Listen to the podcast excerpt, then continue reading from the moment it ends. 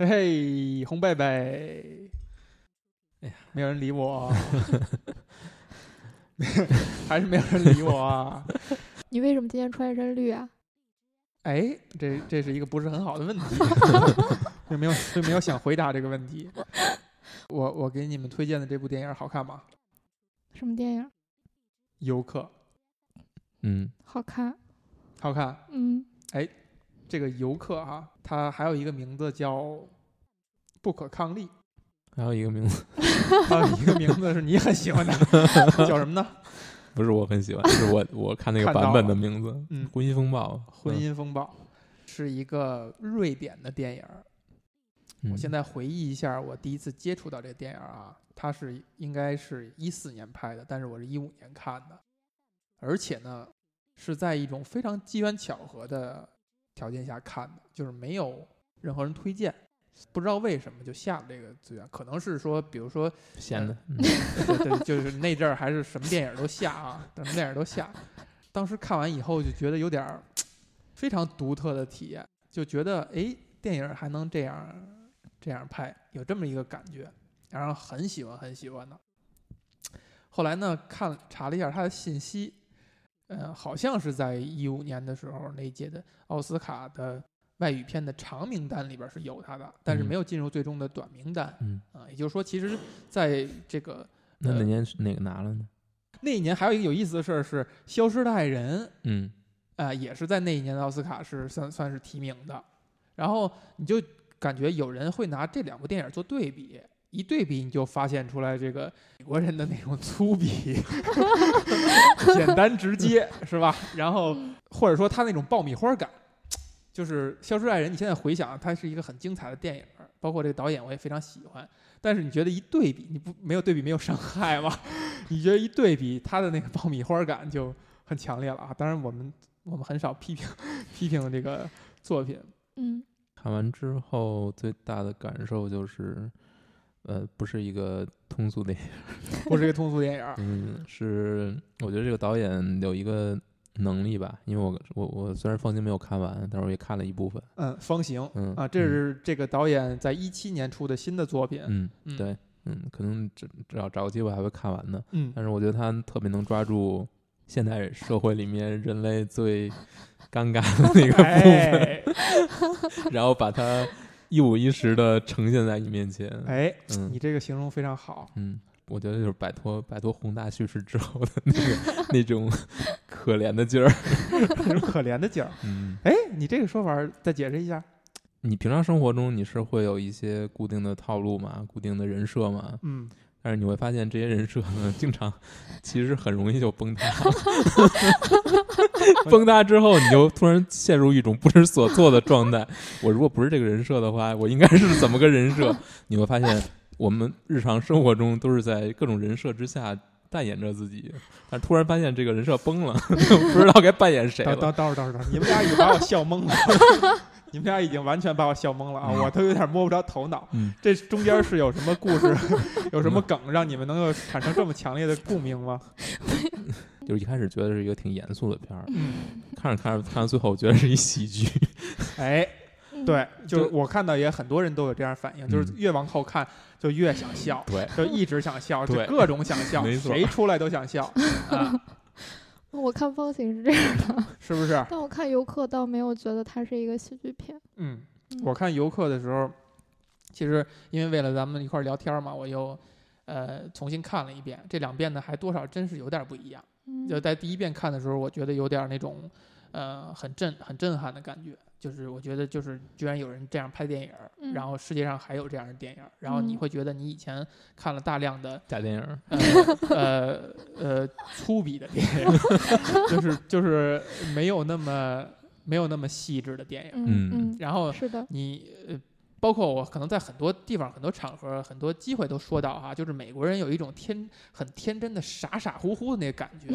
这你一对比，你就发现真的是这样，就是就是你不觉得你不觉得好莱坞的电影它是那种呃呃做出来的那种设计感，它就是那么傻傻乎乎。如果有美国的朋友不要生气哈，我这个是带觉得是很可爱的啊，就是可爱的那种傻傻乎乎，他就是这样，他这个状态他是有惹人爱的，但但他就不是精明的，他就不是精致的，他就不是机灵的。嗯。但是你就发现，在这个瑞典，我们很少接触他们这个这个地方的有共产主义的电影。哎，们是共产主义国家。别别别别别别别瞎说啊！就是人家现在。某种程度上是实现了一个社会高福利的这么一个共产共生的一个感觉哈，但是人家不是共产主义国家啊。这个你发现这个地区的人，嗯，一个我们不熟知的地方的人，我对瑞典的仅仅的印象就是在玩大航海的时候，大航海四有一个叫忘了谁了，一个大帅哥的一个角色是瑞典人，嗯再就没有别的印象了。然后，这样地区的一个人的一个年轻导演，他能拍出这样的电影，导演有多大？嗯，具体岁数不知道啊，但是很年轻。包括他一七年出这部《方形》，在威尼斯还是戛纳拿了最终的评审大奖的时候，他是一种得意忘形，在台上手舞足蹈的感觉，就还是一个，就还是一个很年轻、很年轻的导演，还是一个没有那么持重、没有那么呃嗯呃深沉的一个导演。嗯然后你再来就简单说一下这个方形的给人的感觉，就是他又有点过了，他就有点恶趣的地方又推进了一步，显得形式感又，又强了，嗯显得又呃就就反而多了一些设计感。而嗯游客这个电影给人的感觉是说它没有设计感，它甚至让我觉得啊以前咱们看好莱坞电影给人的感觉是说我们跟西方人是两种人，嗯就是好莱坞电影里展现那种西方人是有点那种有点夸张，他在生活当中的那个状态和我们平常呃接触到的人是大相径庭的。嗯但是看完游客以后，给我感觉，我觉得就所有的人都是一样的，就是西方人跟我们的在某些问题、某些表情处理的方式、脑回路是没有什么本质上的区别的。嗯就你觉得你跟他们是一样的，嗯就这种感觉，我不知道是说好莱坞拍电影他们拍错了，还是说全世界美国人只有美国人是这样的，嗯，欧洲人跟我们跟这亚洲人其实在某种程度上是相近的。我觉得人都是一样的，只不过这个导演他用这个电影呈现的方式，就是让我觉得就是特别的，就很赤裸、很直接，就让里面的每个角色都无处可藏，没有所以，所以你是在说，其实好好莱坞的电影儿，嗯，没有那么真诚，它嗯其实是假的，它它其实戏剧化的、嗯，它是它是艺术过的，艺术化过的，加工过的。嗯，但是他这部电影里面，他几乎就是尽可能的把，当然他也是用他的艺术语言了，但是嗯他是尽可能的还原了我觉得人本来的样子，哎，就是非常的赤裸，然后让人无处可藏。这就是大家会觉得他甚至是有一点恶趣味，甚至是有一点荒诞，甚至是让自己想要发笑的原因，因为那就是你自己。你觉得荒诞吗？我觉得就是这种荒诞是在于。它作为电影呈现出来，让人觉得有种荒诞感。就是说他把它拍成电影，你觉得是荒诞的？嗯，对，但他这就是生活本身，因为大家其实不太会把生活本身用电影的形式拍出来，甚至是拍拍不到他想呈现的这种效果。哎，说得好啊，小红，你什么感觉？啊，问题是什么来着？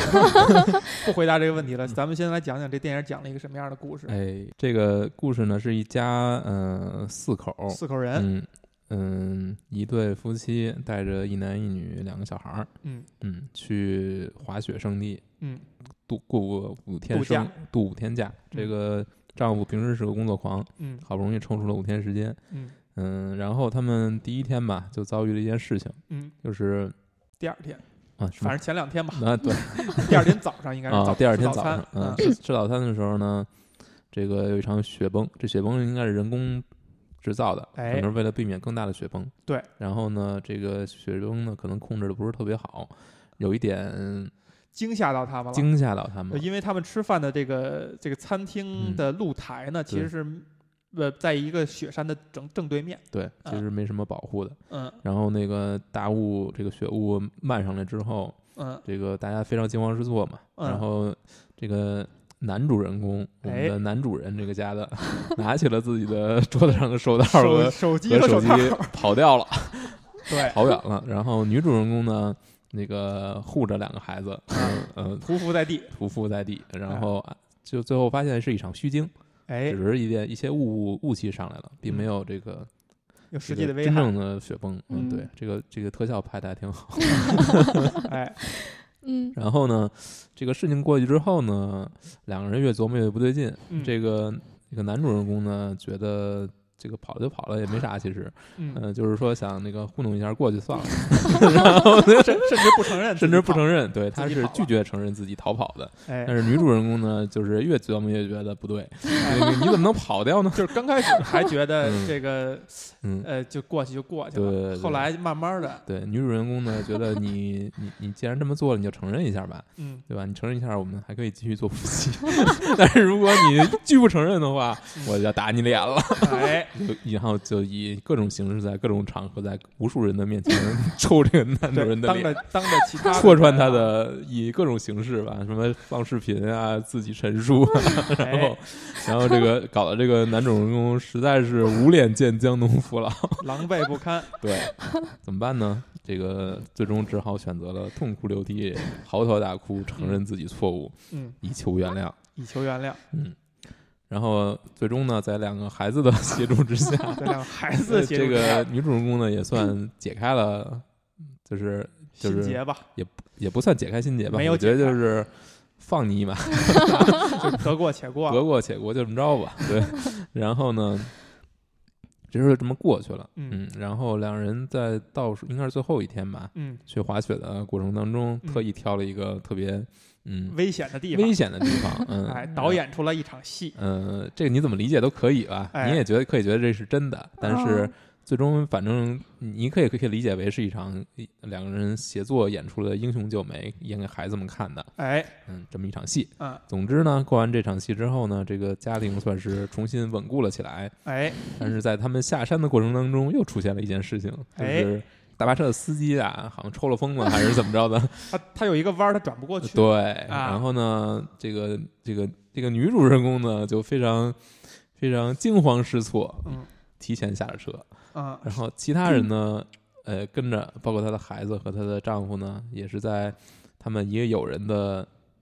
强力的干涉之下，嗯。嗯、才得以有序的有序的疏导下来，嗯。下了车。嗯。嗯，那然后众人呢，最终走在 这个下山的路上，这个车已经跑掉了啊。嗯，他们走着走着，但是那个男男主男主人公骄傲的挺起了头，拿抽起了一根烟。他他终于翻篇儿了。对，哎，嗯，这个故事就完了哈。嗯，贝贝，你有什么觉得你觉得小红跟你理解的地方不一样的吗？有好多不一样的啊是吗？太好了，哎太好了，因为这就是一个点。嗯，哎，你来说说，你觉得哪些地方的理解跟你是不一样的？你们控制一下，咱们这波形已经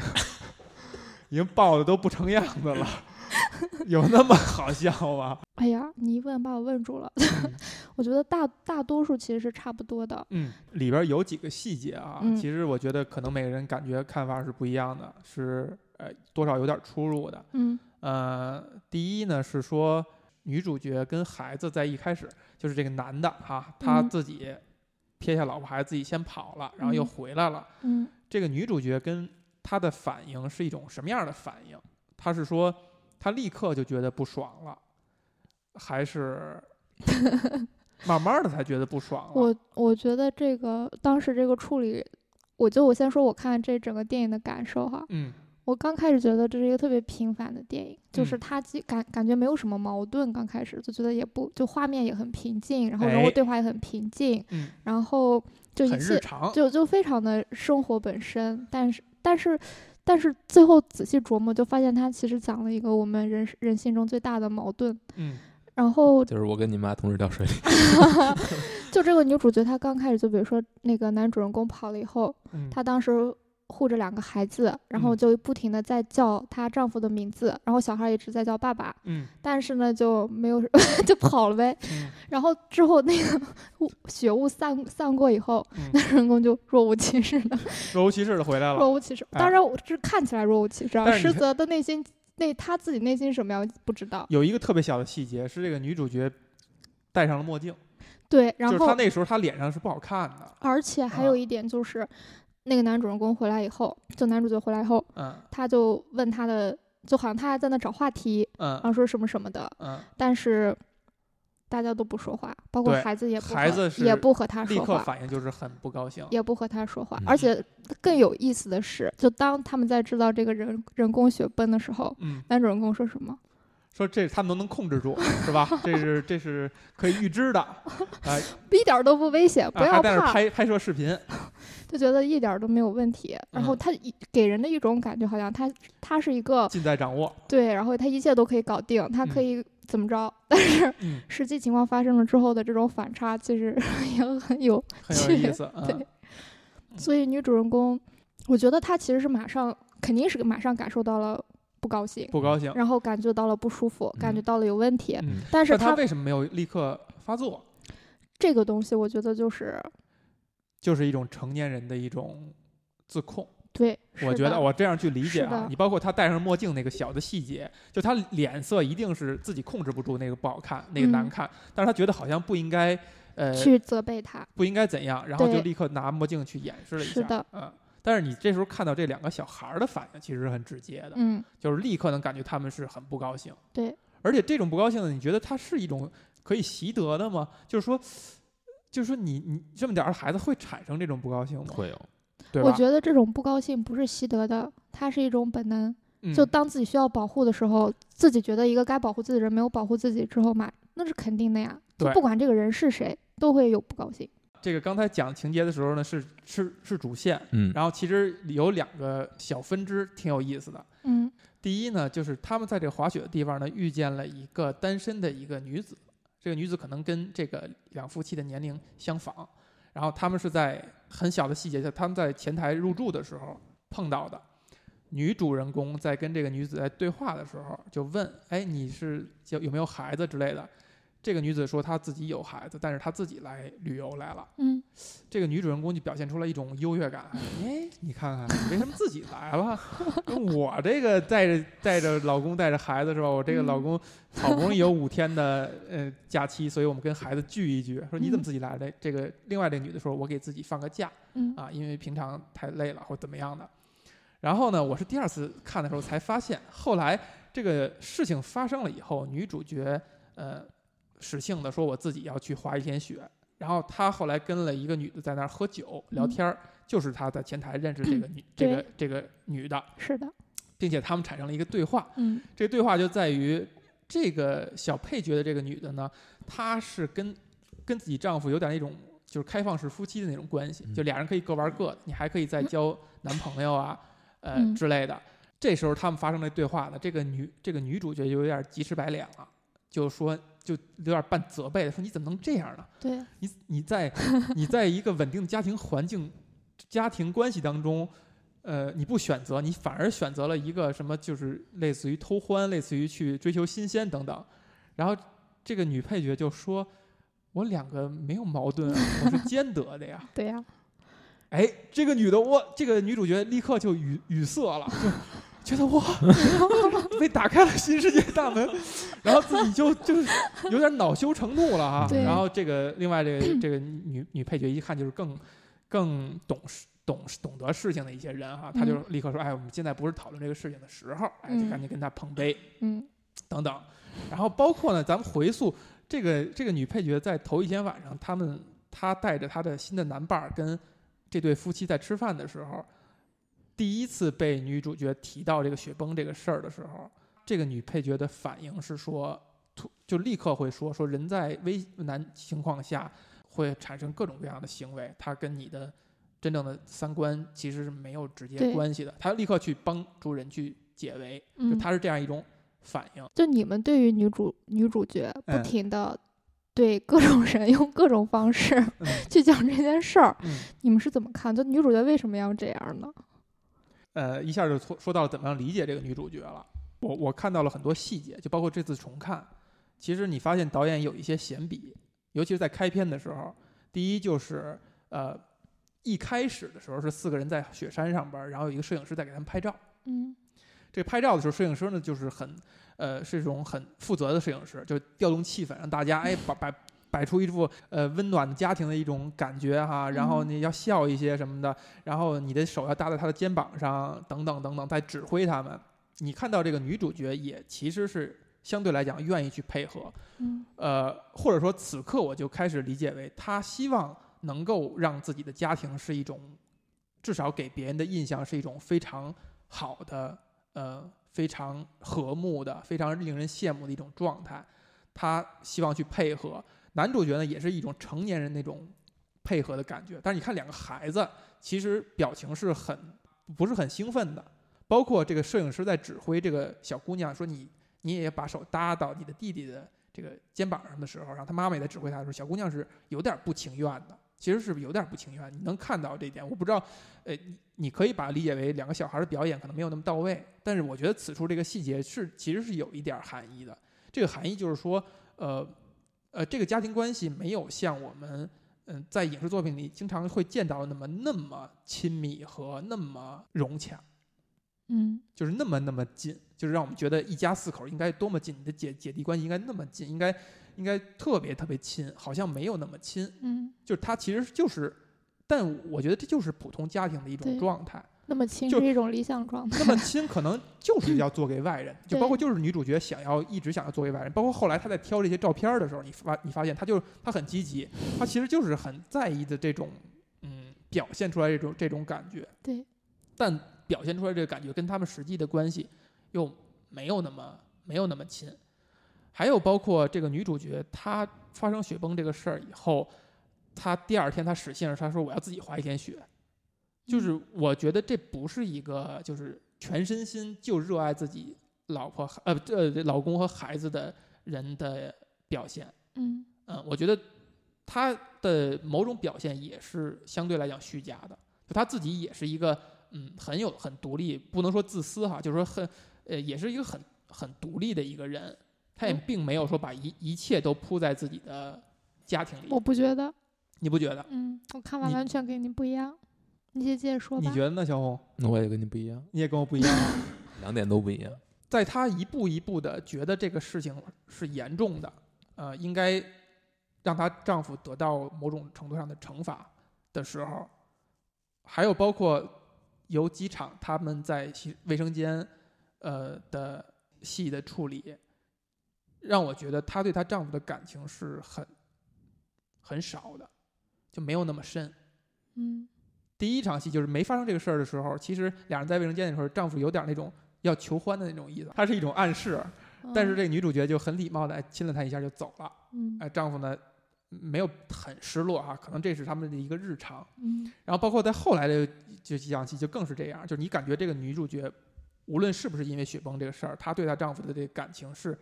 没有那么强烈的，而且她丈夫因为这个事情，呃，已经表现出来痛苦的时候，她会怀疑你这个痛苦是做戏，然后她在她丈夫表现出真的痛苦、失声痛哭的时候，她也没有那种一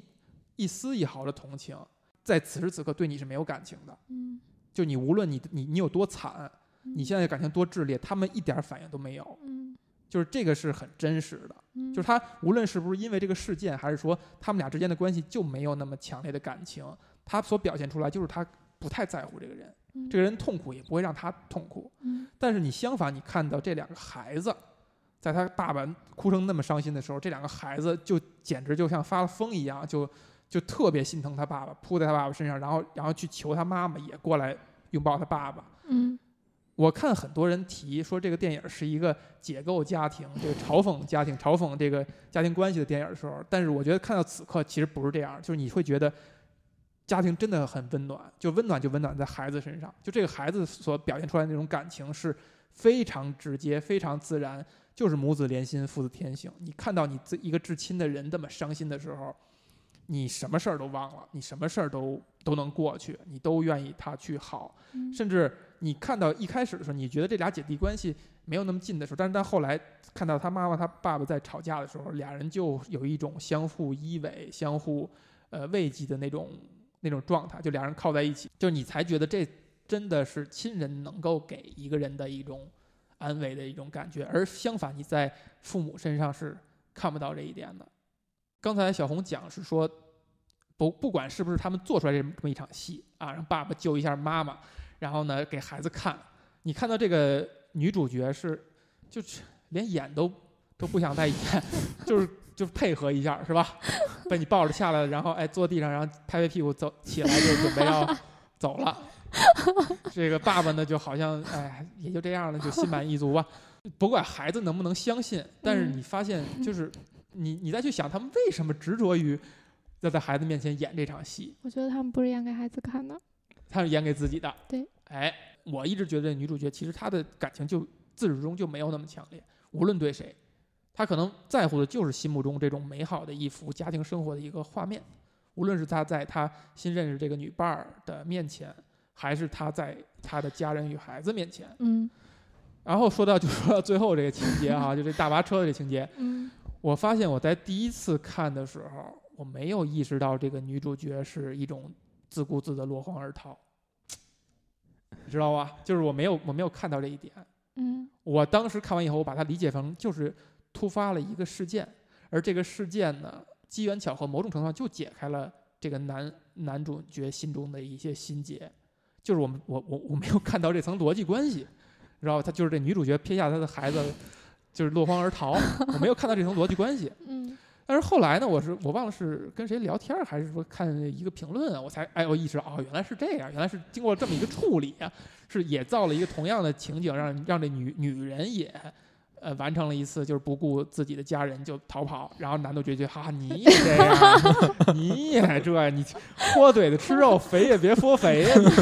是吧？然后才释然了，还开始就抽起烟来了，是吧？才有这么一点，但我觉得，我觉得反而就增加了一点设计感。但是你就嗯觉得他，呃，你你你不得不呃猜测导演其实对对男主角是一种相对来讲有点同情的心态，而对女主角呢是有一种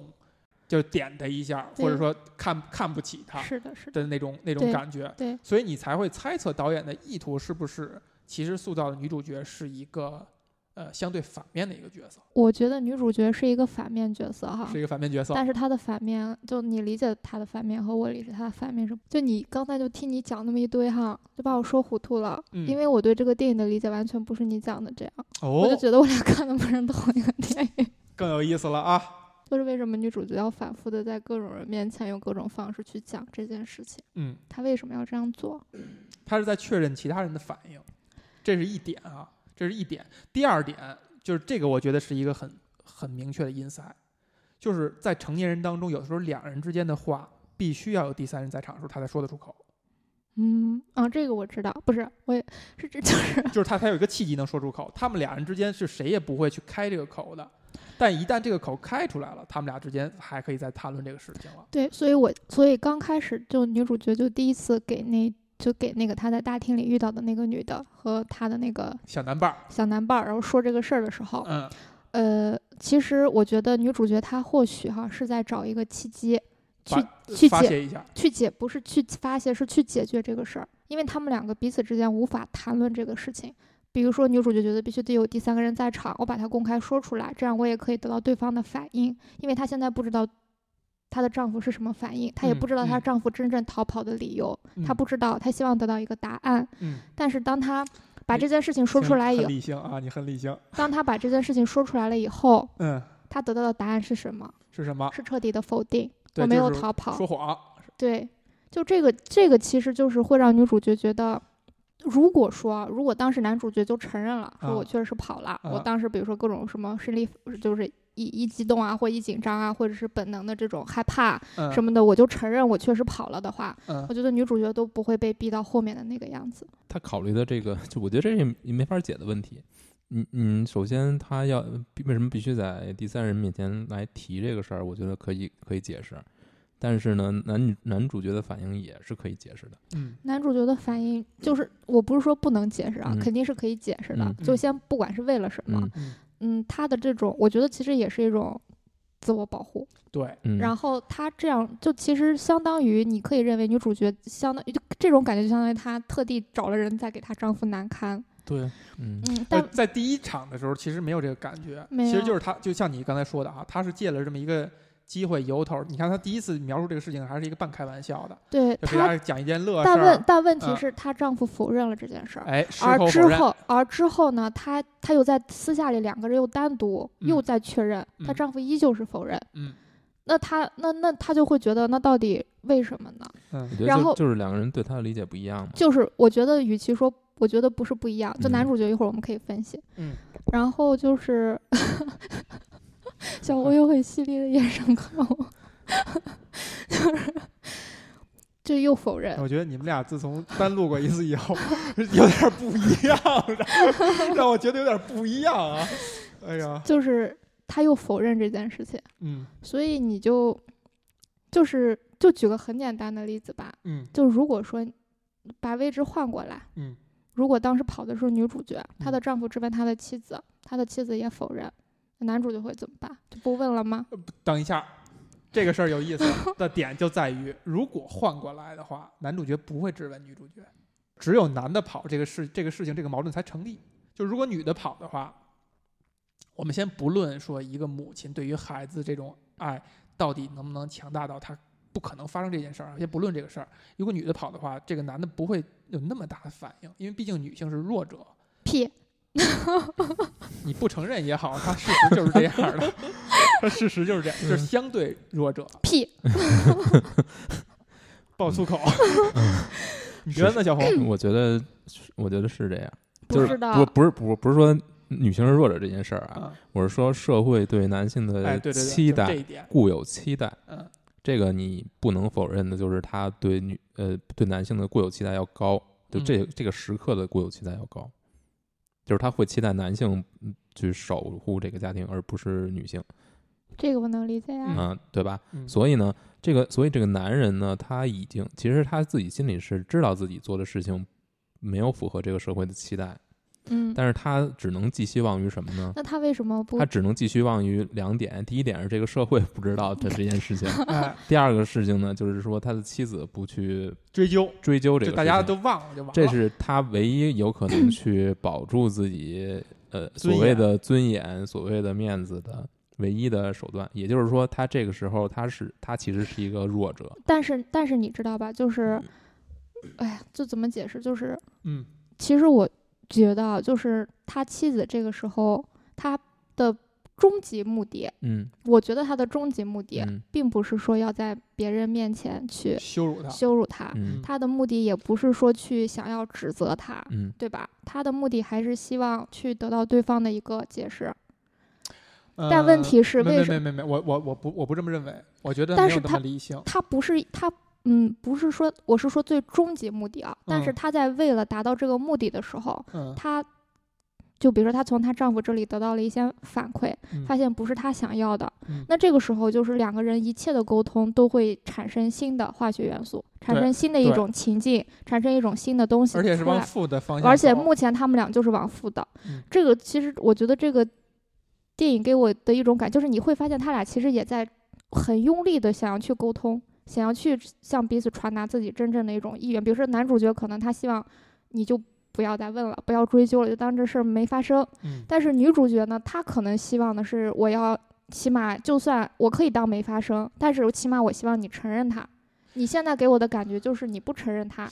哎，小红你怎么看？我觉得这就是特别写实的一点，嗯，就是。呃，就是什什么叫清官难断家务事呢？哎，就是这个东西没有道理。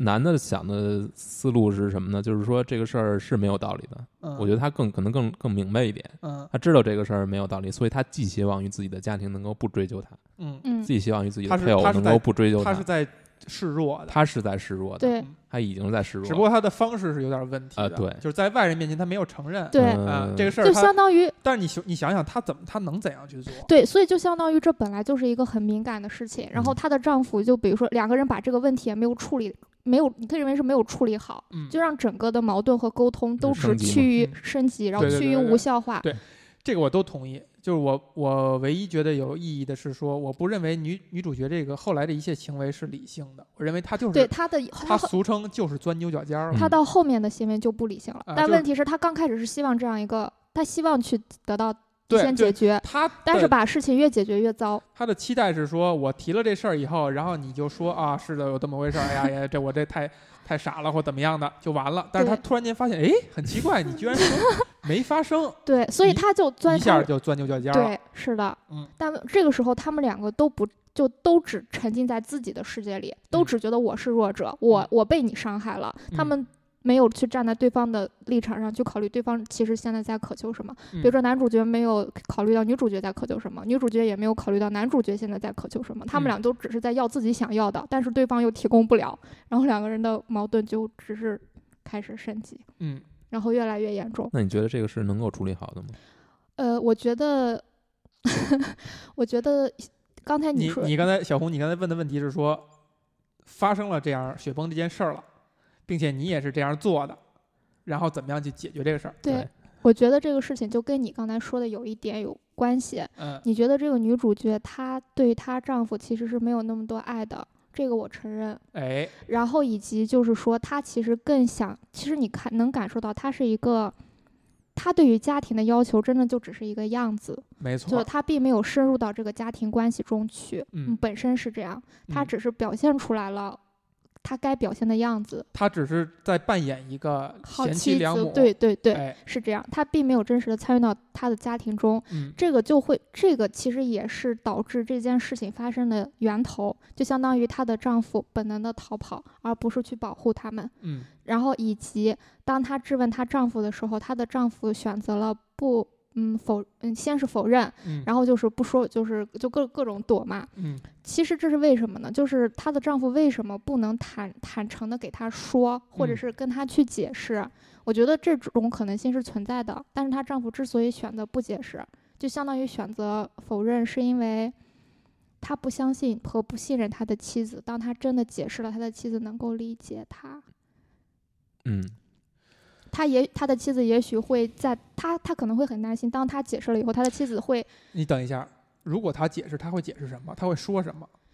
我觉得就这个事儿是能解释的吗？我觉得这事儿，刚才小红说了一点，这个事儿是没法解释。我觉得这事儿能解释。怎么样解释？你觉得你会说什么？我就说我就是害怕，本能的逃跑。就是你有发现到他当时，嗯，他的妻子不是第二次跟一对情侣，就是他的应该是他们的朋友对，去说这个事儿，什么又拿手机视频给他们看的时候，嗯的丈夫就躲在了那个像是储物间一样的地方，和他的小儿子在那里待在一起。嗯就是你能感受到，就他他妻子现在的行为完全就已经是失控的，就已经是在用一种方式去伤害他的。呃，我所问的，他能解释吗？他能说什么？其实不是说他不能讲出这个理由来，而是说作为一个男人，七尺男儿，解释这样的事情，最后表达是说，因为我懦弱，我害怕嗯了，对我脱逃了，对这是一件非常残酷的事情。对，就让他去这样亲口去说去但问，但问题是，我觉得对于足够信任的人，就如果你这样承，就比如说你就承认了，你嗯觉你为什么不敢在这个人面前承认？就是这恰恰就是这个电影真实的地方，对，就是我觉得世界上可能就不存在一种足够信任的关系，对，是的，就是你真的很难跟你的老婆孩子，就包括啊，就咱们都没有 没有成家，但是咱们都有父母，嗯就是你在家庭生活当中，你能够感觉到你的父母有一些事情就是在你面前硬撑着，嗯，他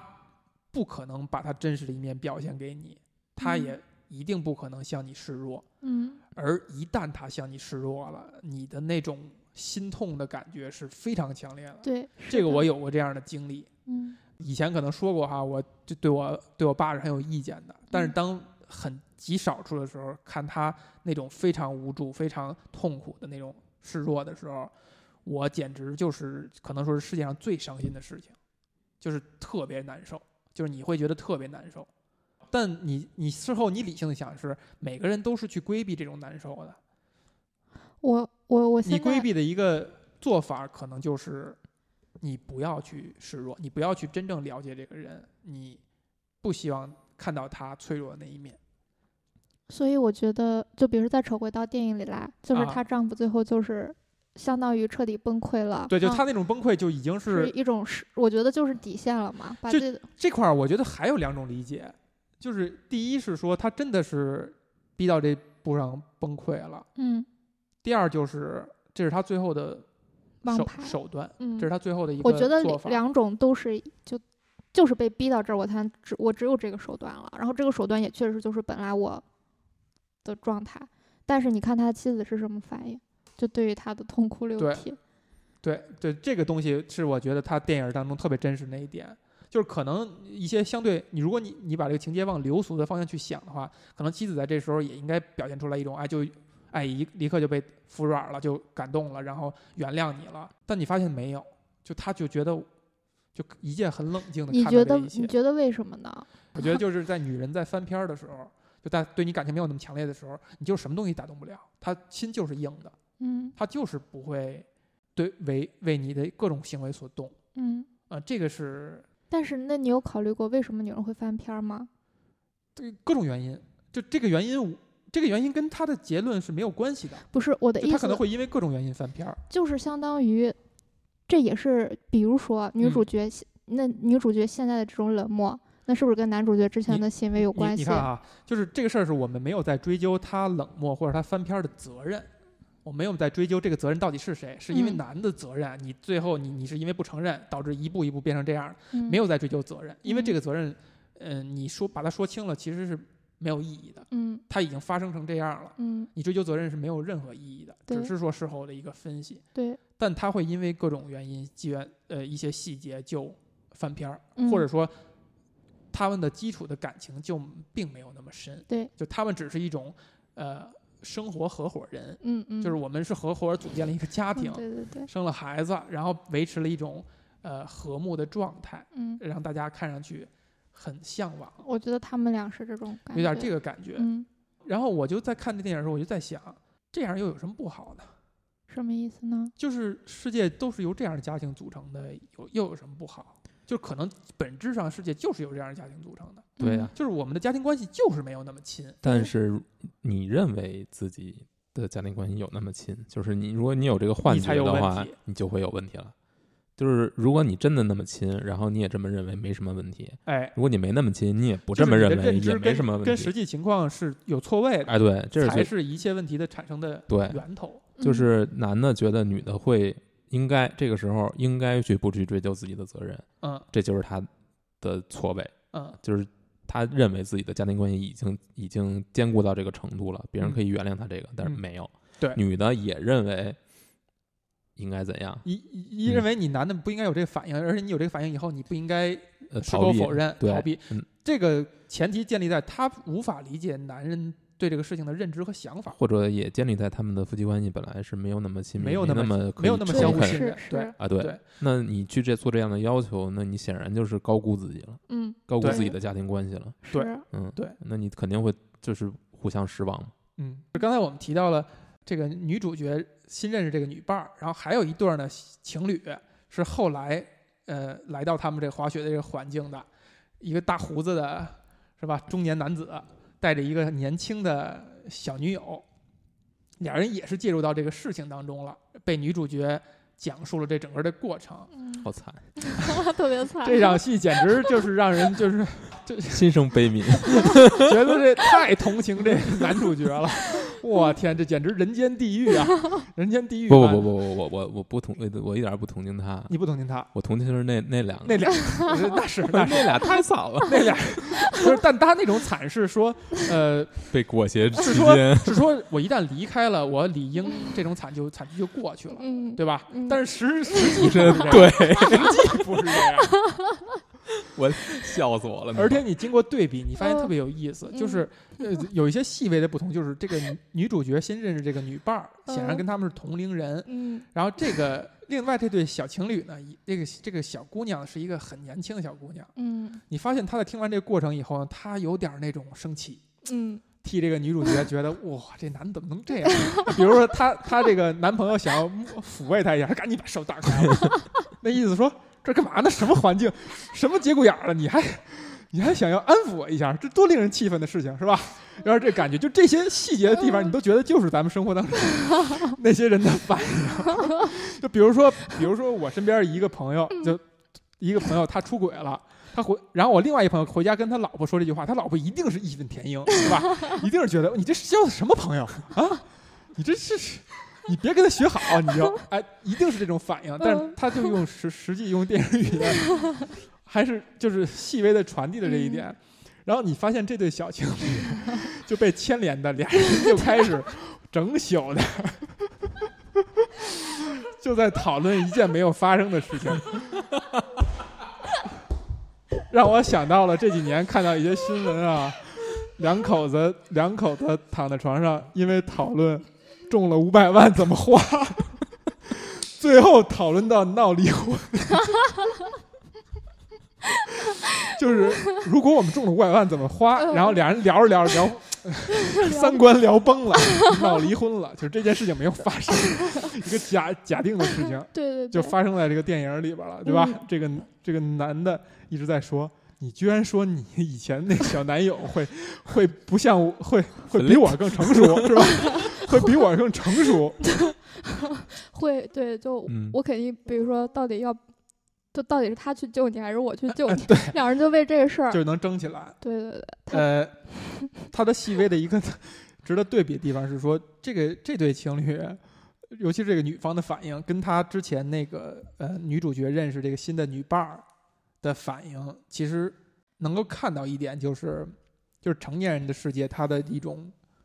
理应的成熟的处理事情的方式，其实是跟呃相对年轻的人是不太一样的。你能够嗯看到这个女伴儿，她其实她的那个反应是很正常的，很直接的。嗯就是他能够理解这个男这个男主角的这个行为，他甚至第一时间脱口而出的帮他开脱，嗯，说人在这个危难时刻怎么做都都有可能，就嗯这不是什么大事儿、啊嗯。我觉得你能看到他也是很真诚的去说的这个话，而你看到这个小姑娘，她就会觉得，哎，这个事情怎么能这样呢？就她有有一种这种情绪，就觉得替女主角有点儿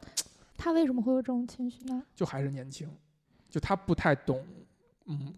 呃，这呃，她男朋友以及这个女伴儿说的这层道理，就是人在危难时刻的这种反应，其实，呃，不能把它是超脱就是不可抗力嘛。是是夸张，不能把它不能把它夸大它的意义，对吧？就是这个意思，他还没有能够理解到这一点，那但就那比如说，假如说再换过来的话，嗯比如说是女主角跑了，嗯，假如说，这事儿都不会被大家谈论，比如说，假啊如说谈论了，那大家也是会也会这样说，也会说你怎么能跑这样？不不也会觉得啊，这是人之常情。但为什么这个小姑娘会下意识的就她的第一反应就是这事儿怎么能这样？就她的世世界观也是认为男的就理应去保护，就相当于还是觉得社会赋予男性，觉得他就接受了。你刚才已经讲明白了，就贝贝，你刚才已经讲明白一点，其实，在成年人的世界，这个女主角也认为这是合理的。她不舒服是因为发生在自己身上，但是她是抑制住自己的不舒服，通过戴墨镜这些细节，他会觉得他这个表现是有点儿失常的，他希望能够压制住。他所反弹的是因为你不承认，对吧？这是刚才你已经讲明白了。也就是说，在成年人的世界里边，对这个事儿是可以理解的。嗯，男主人公的行为，他是可以理解的。对，是可以被原谅的，嗯只是说他有一点儿让你不舒服，就是嗯你这事儿发生了，它就会让人不舒服，但是这个不舒服是感性的，而理性上大家都是能理解的，嗯所以这个就是这个电影儿你细节上你觉得他讲理的地方，他经得住推敲的地方，是他他讲理，那个另外这个男的确实是在最后一幕也展现出来，他确实是个比较能控制住场面。他确实是个能撑能撑事儿的人，他的那种对于他小女伴儿不信他这种表现，是一种呃很正常的反应。就整夜不睡觉，啊不停的在说，是吗？就也就是人在被冤枉的时候，嗯嗯就是会过不去，对，对吧？就是我明明不是这样的人，你却说我是这样的人的话，嗯他就是一定会钻牛角尖儿的，对，一定会情绪失控的。是是，这是我们真的也是每个人能都能够遇到的情形。我就在回想看这个电影的时候，呃，在可能第三天还是第四天，就是这两个年轻夫妇，就是呃情侣上山的时候，为什么特意把视角转到他们身上了？就是这两个角色的重要程度是比之前他认识那个女伴儿是要重要的，因为在他们身上是有事儿要说的。嗯所以才会给了他们一个这个大巴车上山的，就是立刻不是通过主人公引出来这两个人物，而是突然间出现了这两个人物。嗯嗯，刚开始我看的时候，我觉得不太理解，但是我后来理解，就是他们对这个故事的情节是起重要的作用的，就是也是帮助去产生阐述他所要讲的这个呃这个主题这个事情。嗯我还记得有一个细节，这个细节特别有意思，就是女主角偷偷去滑雪，就嗯不是她偷，她一个人去滑雪，哎，然后她 对，在野地里边 尿尿，为什么这种事儿都是我来 说出来的啊？然后看到她丈夫和啊！她她丈夫和她孩子的嗯时候，她她就哭了，哎，为什么呢？对我也想问这个问题，小红你觉得呢？小红你觉得呢？我觉得这个也是制造一个很很特殊的 情境。嗯，就有点像我刚开始理解那个结尾一样，是吗？嗯，不是，因为你想这会儿她对她看着她的丈夫和孩子是对方不知道她的存在的，所以嗯她跟之前还是不太一样。就是她，嗯，说白了就像湘南一样，她是处于一个隐蔽的状态，嗯她去观看的。嗯，但是他的两个行为，一个是蹲下来上厕所 这个行为，和看着这个自己的家人流泪这个行为，又又又会营造出一种特别奇妙的感觉。就是他做的是一个，嗯，很很那个见不得人的事儿，也不是对，稍微有那么一点儿吧。嗯，就不嗯符合他这身份的事儿哈。不啊，对，就是不符合，不太符合人设，或者一般不在电影中会去嗯被描绘的这么一个瞬间。嗯，但是他，你觉得他这会儿是真挚的吗？我觉得他也也应该也是挺真挚。我我觉得这这一点可以，就是这一幕可能会说明什么呢？就是他其实什么都明白。对我我特别同意刚才小红说的那一点，就是这个时刻他隐秘的那个时刻，所以他表现出来的是他最真实的那一部分。嗯呃，他想维护一个就中产家庭特别美好的一环一个一个家庭的一个环境，然后很体面的一种外在，嗯但是在他偷偷在野地里边小解的时候，其实是呃有违背他的这种体面的，对吧？某种意义上是有违背他的体面的，所以他这这一刻他是很真实的。然后他看到他的家里边的人滑的时候，他落泪，是明白这一切的。他也知道他自己的这个矫情，所谓打引号的矫情哈、嗯不是真的矫情，他这个矫情就是真的矫情。是是无理的，是没有意义的，但是他就是过不去这个坎儿，所以他跟自己生气，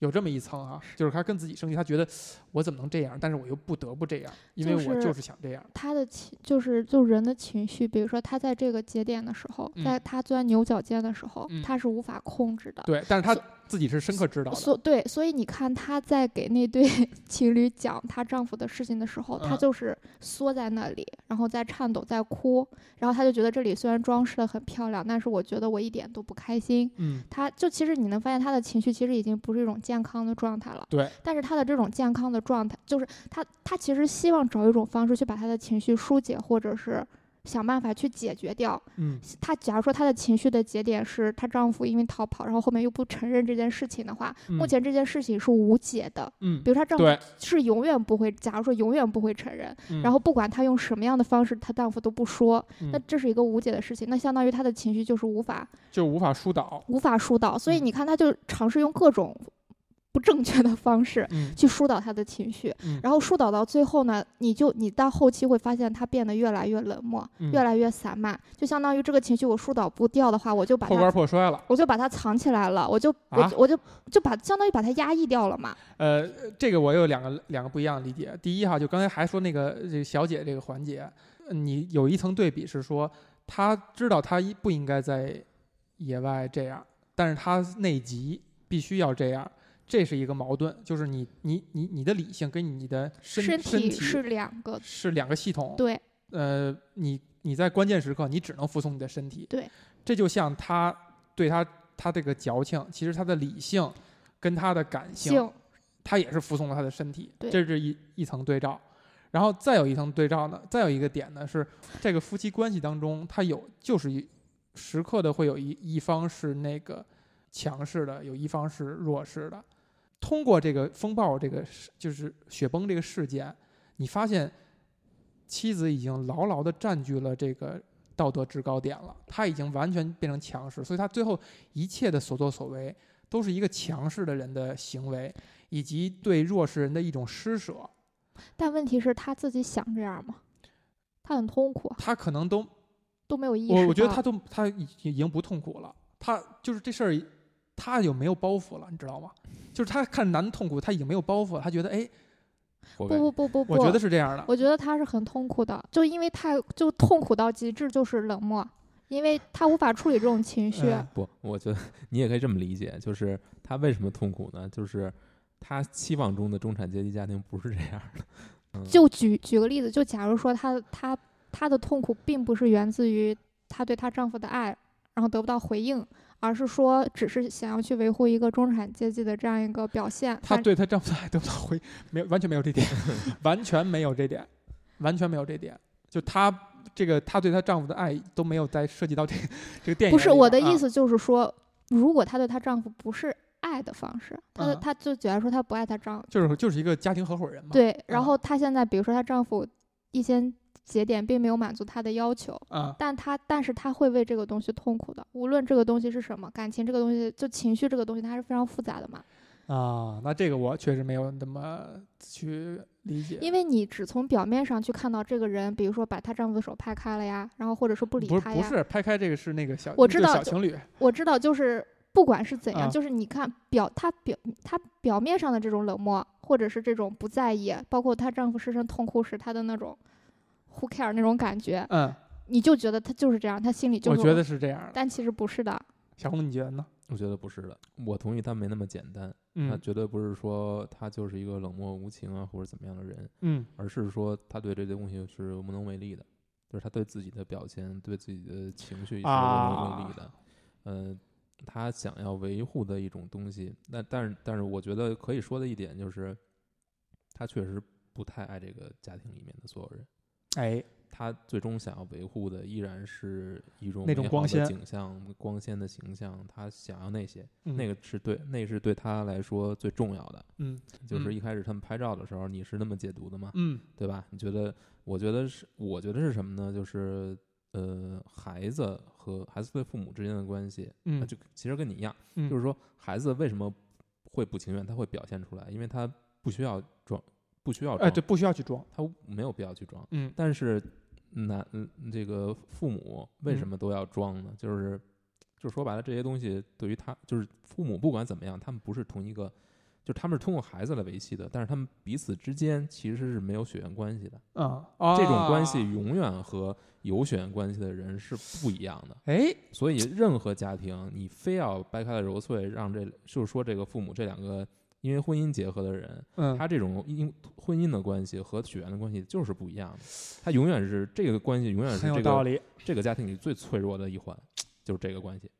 只有通过有孩子，他这个关系才能稳固。嗯就是为什么说说有了孩子才不才不离婚，但是现在也不是这样啊，嗯，就是但是这才不容易离婚容易离婚，但是肯肯就是肯定是这样。所以所以说，我觉得这个电影就是只是把这个你被所有的各种各样的电影或者说其他作品或者怎么样美化的一种夫妻关系。只是把它还原到了一个现实，它就是这样。对，嗯，这个是我同意的。嗯就是我觉得他讲的就是就是普罗大众，就是每个家庭几乎就是这样的，嗯，我觉得你俩把它解读怎么这么俗啊？这么俗，嗯，哪嗯哪里俗？让我舒缓一下，我感觉我我这个看的跟俩人同一部电影吗？让让我想一想，你们觉得这个男的跑了有什么问题吗？没问题啊。没问题，都觉得没问题。嗯，但但问哪个层面有没有但问题？是，问题是这个男人觉得自己跑了有问题，而这个女人觉得这个男人跑了有问题，他们两个对这件事情觉得有问题，跟我，你明白吧？不，我其实就是想问的这个问题。这个事情你们在本身说绕口令吗？就相当于是这样的，就相当于如果说不是，我不关心这个剧里边的，我现在就觉觉得这个是一个实际问题。就比如说哈，嗯，我跟你们不太一样一点是，我觉得这个事情是有问题的，你觉得有问题啊？呃，是让人觉得不舒服的。就是如果这事情发生在我身上的话，嗯我会很痛苦。嗯就虽然我可能也会应激反应是自己先跑了，虽然有可能，但我这个现在不好说，不好说，但是有可能，因为我觉得它有存在一种随机性。对，因为你看这个女 女主角在两个事件当中，她表现是截然不同的，这个事情是有情境性的。这事情无法解释，嗯对吧？嗯这这你你甚至可以你看一些细节，比如说女主角她是面向，她是背向着这边儿，她她的手是就是很自然的会护着孩子，嗯而男主角转身的话，他是就有一些不是，他是直面，他是直面雪崩的，他直面雪他受崩了到的这种冲击受冲击力、压力会更更大，对，嗯等等一些细节吧。就是你觉得这个事情本身它发生，它有一定的随机性，嗯就是你如果再给他一次机会，洗洗了他脑，再给一次机会，有可能他不做成这对，样。而且每每个人对于恐惧的认知是不一样的，是就是每人害怕的东西不一样。对，对它也是跟你的社会经历有关系，对吧？嗯呃，但是我我看完以后，我的感觉就跟咱们之前聊那个夜行动物一样，就是这个是我某种程度上恐惧亲密关系、恐惧家庭的一个原因所在。嗯，就是当遇到这种不可抗力的情况出现的时候，如果你表现出来的行为是令人失望的，嗯你首先会自己对自己都很失望，嗯而你是很抗拒这种失望的可能性的。嗯所以我觉得这个事儿在我看来就是有问题的。就是如果我能够被训练的话，我希望我在一百次我也不这样去反应。就是我希望我一百次都是护着自己的家人，跟他们战 战斗到最后一刻。如果他是可以被训练的，可以被治愈的，我打引号治愈啊，就是我不希望我自己表现出来是一种嗯，自己去跑的觉得是，首先是不可能的，这个，我觉得是个人观点，嗯就是他就是一个不可抗力。很私很私人的一个一个东西。那我我觉得这个东西就是谁都没法儿去说确认确认的东西。没错，儿，所以呢，没错儿，所以呢，它是不在这个所谓的道德准则的衡量范围之内的。嗯，我觉得就是呃，我同意啊。就是没有人有这个就是权利拿这就是这个在你遇就是对你在这种情况之下做出的反应做任何道德判断。我恰恰说的这点就是说，呃，就算整个社会都原谅你嗯了，就是自己原谅不了自己是吧？你自己自己是对自己是失望的，就是你不是用道德标准去衡量自己，是你觉得你你你是不是应该能够做得更更好一点儿？所以这个这个困境在我看来是一个很可怕的一个困境。嗯嗯，就是它发生在我身上，我就会希望它不要发生在我身上。我觉得会这样想事情啊，会这样去，就你们俩会这样解读这个电影，嗯然后会觉得，比如说社会赋予男性的角色以及各种各样的压力，以及嗯这个东西的不可解，其实是一件特别就特别可悲的事儿，就是特别可悲。对，就是就是已就是已经把自己装在套子里了。啊、那没办法呀。那你就就像夜行动物一样，你现在可以借着机会谈一谈你对夜行动物的。因为其实其实，比如说，比如说，假如说我稍微换一个思路跟你们聊这个电影哈，嗯因为你俩的思路完全，当时我看完这部电影的时候，我特别的震撼，嗯因为我觉得它表现了一种我当时非常，就我当时也在思考的一种困境，嗯，就是沟通的困境。沟通的困境。对，因为我觉得我在思考人和人到底能不能真正的沟通。嗯，没法儿能够，我已经告诉你结论了。其实你可以认为沟通它也分不同的程度嘛，有些人和有些人起码能沟通的内容比较多，嗯然后有一些就是彻底的沟通，我觉得是不可能的。嗯，但是起码努力的去尝试沟通，这是可能的。然后，但是我曾因为我自己是一个一直在努力尝试跟跟人沟通的人，嗯但是我后面发现有一些事情就是不管你怎么努力去尝试和人沟通，有些事情就是无法沟通，就是困境，就是嗯解用小红的话说，你在说绕口令吗？就是解释不了。嗯然后还有一点就是另外一个就是人和人感情的建立，嗯就你不管是什么样的感情，就两个人是以什么为原点去建立这个感情的，然后嗯这个感情最后能建立到多深，然后建立到什么样的状态，那这个我觉得，我觉得他们两个能成为彼此的对吧？婚姻合作伙伴也是有前提的。为什么找这个人而不是找另外一个人当合作伙伴？嗯，肯定不是这样随便抓了一个人，他们肯定是有一定感情基础的，无论这个感情基础是什么。然后，但问题是他们在，呃，比如说在尝试跟彼此沟通或者是交流的时候，很可能就是所谓的用一些成年人该有的套路去避免谈论很多东西。那其实，也许那些避免谈论的才是核心的，才是让彼此跟对方建立信任的东西。你还是一一以贯之的理性啊。真正的理解肯定是不可能的。嗯我呃我们对外表现出的自己和我们真实的自己肯定是不一样的，嗯这是毫无疑问的，谁放谁都是一样。嗯但是呢，呃，去追求跟别人的这种呃理解，嗯。去追求跟别人沟通，嗯，这个是我每个人都应该去做的。这个恰恰是我刚才想说，就是贝贝比较理性的一个说的那一点，嗯嗯，就是当然我们知道嗯。要沟通，嗯。要去主动沟通，嗯，但很多的时候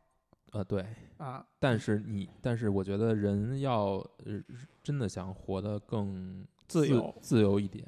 就是要对抗这些别人对你的期待，就是要这是该示软该示弱的时候就是要示弱对，该说实话的时候就是要说实话，对，这就是最重要的。这可能是我们一生都得用来修炼的一个东西，对，对所以我就永远在说，抵抗它。所以我就说为什么觉得很可悲嘛，就装在套子里嘛，就是因为这样、嗯这个原因。就比如说这这个这个这个呃男士，嗯如果他一开始他承认了，以任何一种形式，哪怕是吹口打诨的，哪怕是开玩笑的形式，嗯他认了，嗯，就没有后没有后边边这这些事儿了。对，他们的感情也不至于越越来越冷漠。如果这个女士能够稍微控制自己，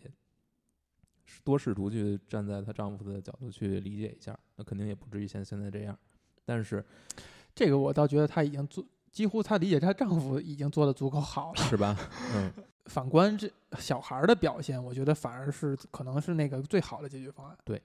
就是你难受了，你就表现出来。对，就是很坦，就是你发事情发生，你就问他你怎么就跑了呢？就是嗯怎样就怎样，啊，你怎么就跑了呢？爸爸，你怎么就那个就就离离开我们走了呢？嗯就对吧？相当于把自己一层一层圈起来，一层层圈起来，最后你连你是谁你都不知道了。对然后如果你那那你连你是谁都不知道，那你跟别人用什么去相处呢？对，这个刚才小红也说到了一点，就是你你难受的时候，你示弱的时候，你就表现出来，嗯就是你你你说这话就让我不舒服，嗯你让我觉得特别伤心，嗯，你就告诉他。对，其实往往是可能更好的那种解决方案，对，对但我们可能很多时候就是做不到，做不到就是因为自己脆弱嘛。这各种原因。我觉得主要还是自己脆弱。脆弱当然是挺大的一方面，嗯每个人都是脆弱的，尤其是你越呃接触他人，经常的一片赤诚扔到一个冰窖里的时候，你就会发现，呃，外边的世界是很可怕的，你就会增加这份脆弱，然后它就会影响你的各种本身小孩儿那种很直接的反应。嗯，会这样。会啊，这其实你看他儿子已经表现出来一种，呃，慢慢受他们影响了，就是不高兴他也不说，最后他爸爸反复追问，他说我怕你们俩离婚，嗯是吧？才才把这个理由告诉他。其实他也已经开始慢慢的在压抑自己内心的这个不高兴了，包括女儿，女儿其实是没有太多的戏份的，她也没有没有再说什么，但是至少他做到的是说我把这个不高兴展现出来，让你能够看到这些。对，所以活的最，我觉得就是那些表现的，就是待人接物特别直接的人，他自己其实生活中的烦恼反而更少，就是他嗯活得会更开心一些。嗯，越是会为别人着想，越是会考虑各种各样因素的人，会照顾人的人，对，他自己可能还是挺煎熬的。就相当于他，就怎么说？就相当于我觉得这种人，他就是既害怕伤害别人，又害怕别人伤害他，嗯，就所以这就是脆弱嘛。就是是如果他足够强大，其实很多东西都呃，我觉得完全用脆弱和强大来说也不合适，就嗯，只是因为有些人他也不是多强大，他只是说并不在乎别人，嗯，嗯，仅此而已。但但只这这只是这这现现象和本质其实是对呃多样的。对，因为有因为有的人是他真正就是呃，就是说你是因为你不关心别人，你本身冷漠，所以你嗯会对别人非常直接，嗯这是一种直接。对另一种直接是，我虽然我我明我虽然我会考虑到很多人的感受，但嗯我依然要去敢于展现自己的脆弱，这是这是另一种，对，这是肯定是不一样的。嗯嗯嗯，因为有的人天生就是我就是这么直接，嗯我不管别人怎么样，嗯这个我我他有可不认能还有一种很无理。对，我不认为这是一种值对得去尊重、嗯值得去追求的东西。对对对，对我认为就是你你知道所有这些礼数，你知道这个社会的规则，你知道你应该怎么做，但你不这么做，对，你这才是有价值的。对，嗯，我觉得有机会一定再聊一下风行，嗯，因为好多话其实都是忍着没说，就是这俩电影真的挺值得讲的。呃，你们看这个游客啊，能不能感受到，或者说你会不会把它理解成一种对家庭或者对中产的一种嘲讽、戏谑他们、调侃他们？看不起他们。我觉得这个有，但是可能不是他最想讲的东西。嗯嗯首先，呃，中产或者说更幸福一点的生活，我觉得它没有什么可嘲讽的，嗯，就是它应该是我们追求的东西。去追求的一个东西。嗯但是问题就是，你仔细去看这层追求，嗯你就会发现，你追求到的到底是一个表面上的幸福，嗯还是一个真正的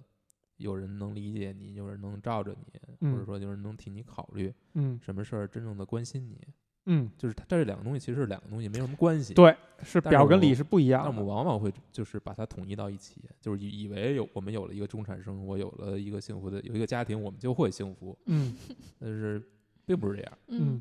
但是你又不知道，你很难确定，就是说，如果不你不追求，因为这个东西是你看得到摸得着的，嗯，就这个东西你很难从反面证明它。对你你没法反证，就是说他们是绑在一起的，往往是绑在一起的。你不嗯知道什么人他没有钱，嗯又过得很幸福，这个东西你是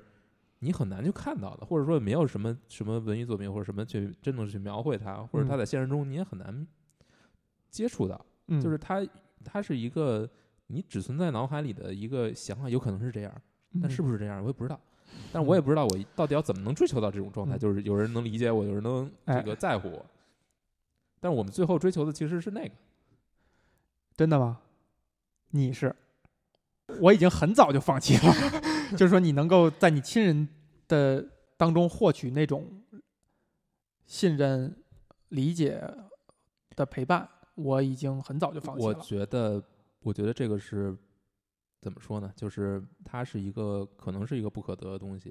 但是我觉得人这一辈子就是要追求一些不可得的东西。嗯，就是你还是我相信他的。我不是相信他，我是觉得你必须去追求他。嗯嗯，你你相信不相信都不重要。嗯，贝贝，你觉得呢？我觉得小红说的是这样的，就是，嗯，它是一个最，你可以认为它是最核心也最本质的一个需求，就是他是无法说我不需要，他就能不需要的，是是你只能这个这个点就是他的难的那点，就是人都是需要这你只，能自己去控制他，人都是需要那种痛苦。依靠和信任关系，他对这种东西有天然的需求。这个电影当中，女主角新认识这个女伴儿说过一句话，说嗯我的生活当中还有好多其他朋友，嗯呃，不光是只有家人和孩子。嗯，你们觉得这句话放在这儿，它的作用是什么？还有一个问题就是说，看完这电影以后，会不会让你对家庭生活还有向往？就是你自己为主建立一个家庭。我觉得现在可能就是因为大家活太久了吧，就在现代文明里活太久了，就嗯觉得人和人的关系就只有人和人的亲密关系是不是只有家庭这一种可能形式，只有学院这一种可能形式。然后我觉得其实不是的，就是我觉得人的需还有还有不宅这种形式。我觉得，我觉得人的需求其实是某种意义上哈是可以分散的，因为你把你所有的需求，我觉得是应该分散的，对你把你不能把所有需求集中在一个个人身身上这是对人家是不公平的，而且这不现实？这现是我一直以来的这是不现实，这是嗯绝对不现实。所以嗯就是我觉得就是把它分散开来，然后在每个人身上得到你能得到的东西，对，你才能健康。嗯，这个我同意啊。小红，你觉得呢？我同意啊，你也同意？嗯，咱们为什么 都同意啊？是，没有但没有反例是吧？但我不，但我发现就是你跟这个结婚生子的人在聊类似的事儿的时候，嗯，你觉得他们说的有一些观点，你也是非常有道理的。但是你离开那个环境以后，你就忘掉了。我现在都很难重复重复出来，就是人家对于论嗯证应该有正常的家庭生活是怎样的好的地方啊。其中有一点，其中有一点是一个呃，可能是一个名人说的。他说这个呃，因为我们社会就是家庭是社会组成部分，就是人的家庭生活是你构成你对社会认知的一部分。如果一个人长期没有一个家庭的生活的话，他对很多人的理解就不会那么明白，因为这些人他的三观、他的构成是包含家庭生活的点点滴滴的，他是这样去形成的。而你没有，你你就会有可能会不理解对方的某些反应和某些行为。我觉得有两点哈。嗯第一点就是一个人他你怎么对吧？就是接话都能直接说两点呢，我 我怎么只能说一点呢？嗯，就一个人他他没有义务去了解所有人，他呃只需要用他的方式过好他自己的生活，就已经是这这这这这这个不能不能说这么武他断。他他没有义务是这样，但是他就是比如说我不能为了去了解有家庭的人，我就要有家庭。是这个嗯没有本末倒置的这个这个点是，是说，比如说你在社会活动啊，你在工作当中，可能你这样做了，你会更帮你更好的去理解你的同事。但是还有一个前提，就是每个家庭都不一样，每个人对家庭的理解也不一样。你只要了解你的同事就行了，不是说你了解对方的家庭而了解这个同事，而是了解他这个人。不是是是说有家庭生活的人会潜移默化的影响他对任何事情的判断，而这个判断，如果你没有家庭生活，我我只是举别人的观点啊，我没有说完全认同这个这套理论，嗯，而是如果你没有的人的话，你就没有这个信息和这个积累补充，呃，让你产生跟他们能在同一个语境的环境下，有一些道理是可以呃不言自明的，或者说你能够理解他的一些行为，他的行为可能包含了他家庭生活给他塑造的一部分，不是说他特殊的家庭生活，而是说家庭生活这个组成部分。你比如说像我们单身的，咱们这种单身的人，你可能你就是你在工作之外就是过好你自己，然嗯后你处好你跟你父母的关系，而很多人可能他生活的一大部分都是用来跟他的自己的小家庭的相处，他在这过程当中他就有一些其其他方面思维的积累，或者说他比如他看待的事儿他就没有那么没有那么较真儿，为什么？因为他的家庭是他最后的那个港湾，而有可能这这例子举的极端哈，就比如说有的工作狂，他没有家庭的人，他很工作狂，他就觉得你为什么那么不用心工作呢？你为什么一到点儿就想下班呢？那人家就是因为有家庭。我没有家庭，我也 一到点儿但是那个想下班但是那个工作狂的人，他就可能理解不了你这种行为，他就觉得你是一个不负责任的人，你是一个没有那么热爱工作的人。那我那我可能会觉得 就是这样。不不是 不是，我可能会觉得就是用这种自己，比如说用这种方式去理解一个人的行为哈，嗯，就是不成熟的表现。就就很就很简太简单了，把人想的太简单了。是，但但可能大部分人都是这样的，就是你如果觉得这个人太非常理性的话，其实是一种很高标准的要求。就你知道，最近台湾推出了一个很有趣的政策，什么政策？叫做多元成家。嗯，什么意思？这就是多元，就是那个多少多元就是次元的元。成家就是成家立业的那个成家，怎么着可以在网上结婚？不是他的意思就是说，他第一是允许就同性恋人可以结婚，就是组成家庭，就嗯是享有相当于，因为家庭它呃是有婚姻保就保婚对姻法保护，是吧它有一套模板，啊，它有一套模板和规则什么责任之类的。嗯然后呢，还有一个就是这种，嗯，伴侣，就是不管你们是男的、女的还是老的少无所谓，你们嗯结成伴侣，然后嗯你们也受到相应的伴侣体系内的保护，就是家庭保护。但是不一定是婚姻的那套模式。嗯然后第三种可能还有就是这种大家族式的，就可能一群人他们也生活在一起，他们。比如说，听起来不错哟。就比如说，他们的关系也受到保护，但是保护的方式也不一样。嗯然后还有一种就是这种可能不受保护，可以单方面解除关系的情况，但是也怎么着，就是多元，就相当于每个人都能找到属于自己的那套方式。嗯因为我觉得婚姻不能框住每个人，就大家真不一样。嗯，嗯，然后他就有那种方，现在目前执行了，你你是很积极地看这个事情什么叫很积极的看？正面。啊，很正面的看这个事情吗？因为我觉得就是说，我们就从就为什么会有婚姻这种制度吧，然后人就一定要这样的一种家庭模式嘛，其实也是一步步进化而来的。。对对。对然后未来他也许会有更多的方式，就人可以变得更聪明，更让活让自己活得更开心和自由。就一定要把自己束缚在一个既有的模板里，然后还在想我要不要套这个模板什么的，我觉得就挺傻的。但是这个有可能会出现的一系列问题啊，比如说就是你的相处方式会越来越多，越来越多，越来越多。对呀、但这本来就是人需求的呀。但为什么这么多年以来，它依然是这样呢？呃，很早以前有一部美剧叫《Boston Legal》，它最后的结尾呢是说这个两个男主角啊，一个是老一个老头儿，一个相对年轻一点儿的，他们俩要结婚，但是他们俩结婚不是因为他们俩是那个 gay，不是这样的，是他们俩是非常好的朋友。然后这个老头呢，已经慢慢的开始脑子已经不清楚了，已经开始有点痴呆了。然后他想把他所有，因为他没有家庭，只有这个好朋友，他想把他的财产传给这个人。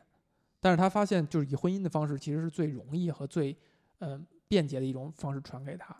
所以他想跟他结婚，然后以这种方式传给他。你你看看这个这个东西就很有意思，就是说，它不是婚姻这个制度所要表达的那个本质，嗯就是你们俩相爱，你们俩组建家庭，你们共同承担什么风险。但是它某种程度上又是本质，就是我就希望跟他承担这个风险，并且我把我的财产传给他。主要是他没有找到别的方法，如果有别的方法，他就不用这种了。对，就是这样。就是说，这个制度是给你留了一些空子的，你能解决这个需求。但是如果你建立新的制度以后，那可能别的人会利用这个制度去完成一些，可能在我们看来就可能可能我我想象不到会是什么，但是可能会有一些是非法的行为。就比如说，你看很多人很多地方反对这个安乐死，嗯，对？吧？大家可能从正派理解说，一个人都已经没法活下去，他他自己的意愿是想去死的话，为什么你不允许他？嗯但是我们却忘了，可能会有人就利用这个空子，你去呃做出来虚假的这个老人想要死想要死的这个意愿，然后你其实你是为了谋夺他的遗产，就他会有一些。他之所以反对安乐死这件事情，是因为他为了回避一些事情，就他不是单纯的觉得，嗯，我就不应该允许人，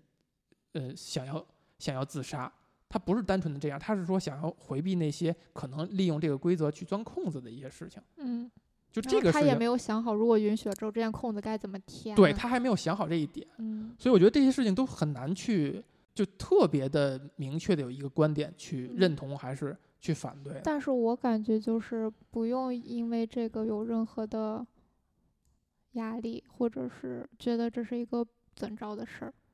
看完这电影，你们会觉得向往家庭生活吗？就是向往你作为男主人的家庭生活。从来就没有向往过家庭生活，哎好吧？哎，嗯看完了就更不会 向往，更不会是吧？不会是觉得哎多少有点儿温存，比如这两个孩子我觉得是，我觉得这是这样，我觉得这个两个孩子那一块儿，嗯我还是还是挺感动的，啊，对嗯，但是我我确实是觉得这个家庭生活本身它它是只是一个形式而已，它就是一个形式而已，就是这个东西并不重要，就是你追求的肯定不是这个，你追求的肯定还是得到呃别人的理解嘛，嗯。对吧？嗯。但这个有很多种形式，而且你最终能够得到什么，这也是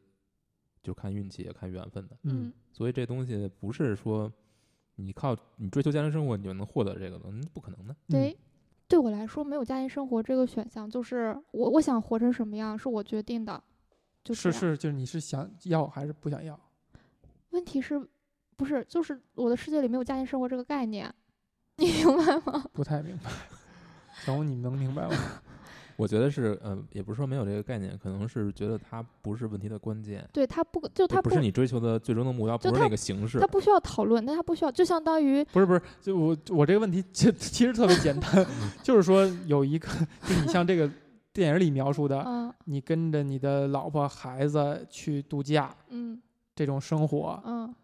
我觉得或者说这种这种状态，你有一个亲人，俩人在厕所里边一块一块刷牙，这不是我，就是这前提是什么？就如果我跟这个人，我们是能相互，就比如说是理解、尊重，然后以及能从对方身上得到更多的力量，让对方变成更好的人的话，那也许我会愿意，就是我我我也不愿意，就是别人在我刷牙的时候上厕所。就比如说，哎对对对，这个这小红是明白我问的那个点的，嗯就是说你你他描述这个家庭生活是让人更让人有向往的感觉还是说让人觉得不堪的感觉我我我没有觉得不堪，但我也不向往，啊？嗯，就即便如果有一个像，就比如说能相互信任或者是相互理解的人，那我可能跟他的相处方式可能也不是描述的这个样子，我觉得起码不会住在一起。这段我真的想整体剪掉，我觉得我觉得对你们俩 不是很好。嗯，为什么呢？这个电影你们是不是也感觉它跟我们平常看的大部分电影的气质和感觉是不一样的？对，对就是尤其是好莱坞的电影啊，是的，是不一样的非。常不那就是不一样。的点是什么？呃，我抛砖引玉啊，我先先说几点。你可以抛玉引砖，抛玉引砖是什么呀？那这节目就质量有多差？就你们也是感觉到它的质地和这个气质是不太一样的。嗯，对，我注意到了几点，一是说这个电影它的镜头特别的特别的安定，它不动，嗯多数时候它就摆在那儿，就好像摄像师把这东西架在那儿以后，然后走了，然后这块儿前面这块儿就在自己在演，多数时候是这样，而且很少有那种电影里边大量用的那种正反打，就俩人对话的时候，先照你，然后再照他，先照你，再照他。其实，在拍摄的过程当中，都是我拍你拍一遍，然后你们俩再演一遍的时候，我再拍另外一个人，因为你如果两台摄像机的话，就穿帮了嘛。所以其实它是很经典意义上正反打，但是这电影里边就特别少，尤其是这个男主角、女主角俩人第一次在房门外边吵吵架的时候，男主角一直是背影，就一直是给女主角的正脸，还有包括他们再去呃跟这两个年轻的情侣在聊的时候，就一直在看照男男主角，然后那边在谈话，就他用大量这样的东西，让你感觉这个电影就一点都不不像电影，就它不动起来，就 movie 嘛，不是它得它得 move 啊，是吧？就就不像电影，它没有那种电影的感觉嗯。对，是的，这是它构成它的气质的一部分。但是这样做是为什么呢？就是它跟电影它要表达的东西是有什么关联吗？我觉得是肯定是有关联的，关联嗯就是他追求的这种真实感，客观去去戏剧化。去戏剧化，其实他是在就没有给你电影的感觉。就我我在技巧方面是要放尽量少，嗯，尽量更多的是通过情境的一种还原，有一种纪实的感觉。纪实的感觉。嗯，我还记得有一个，就他们一家人放飞行器那那个就简直了，就一直在放飞行器，镜头拉非常远，一个人都看不见，只能听到声音。还有包括他们那个。